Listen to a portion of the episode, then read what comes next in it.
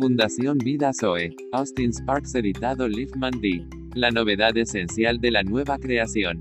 Bendito sea el Dios y Padre de nuestro Señor Jesucristo, que nos bendijo con toda bendición espiritual en los lugares celestiales en Cristo para que el Dios de nuestro Señor Jesucristo, el Padre de Gloria, os dé espíritu de sabiduría y de revelación en el conocimiento de Él, alumbrando los ojos de vuestro entendimiento, para que sepáis cuál es la esperanza a que Él os ha llamado, y cuáles las riquezas de la gloria de su herencia en los santos, y cuál la supereminente grandeza de su poder para con nosotros los que creemos, según la operación del poder de su fuerza.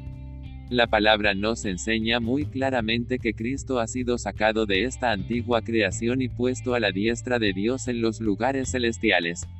Por otro lado, nos muestra que su presencia y nuestra unión espiritual con Él significa que para todos los propósitos y recursos espirituales, también estamos en los lugares celestiales en Cristo. De esta verdad hay, de nuevo, dos caras. Existe el lado de lo que Cristo significa para nosotros en el cielo como nuestra propia plenitud, es decir, como plenitud para nuestra propia vida espiritual.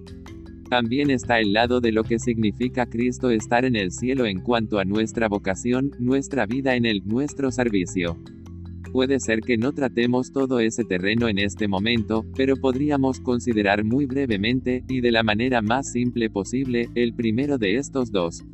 El bautismo es la unión con Cristo en la muerte, sepultura y resurrección. Es la línea divisoria donde las cosas viejas pasaron, y donde todas se han vuelto nuevas, donde las cosas que han estado, en su mayor parte, fuera de nosotros mismos y fuera del mundo, han sido concluidas, y todas las cosas fuera de Dios han tenido su comienzo. Ese es el testimonio que damos en nuestro bautismo, y pone a Cristo a la vista de una manera muy plena, rica y bendita, en las cuatro formas en que necesitamos conocerlo. Esto puede ser ilustrado para nosotros por la propia historia de Israel, la historia que fue dividida en el Jordán.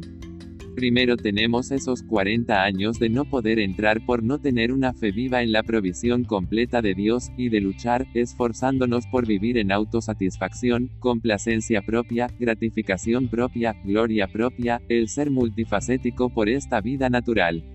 El factor más importante de los 40 años es, sin duda, la vida personal de Israel. A pesar de toda la presencia divina y la provisión divina, el yo está en evidencia, y el yo ciertamente no se ha perdido de vista. De ahí que haya una historia de decepción, de fracaso, de tragedia espiritual. Luego estaba el Jordán, y una nueva historia, todas las cosas nuevas. Las características de esa nueva vida son las características de Cristo en el cielo para nosotros cuando llegamos por la cruz a la unión celestial con Él.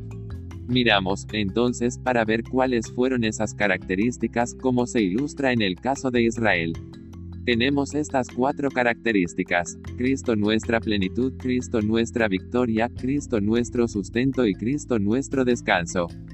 En conclusión de todas las cosas vemos por la fe la plenitud de Dios en Cristo.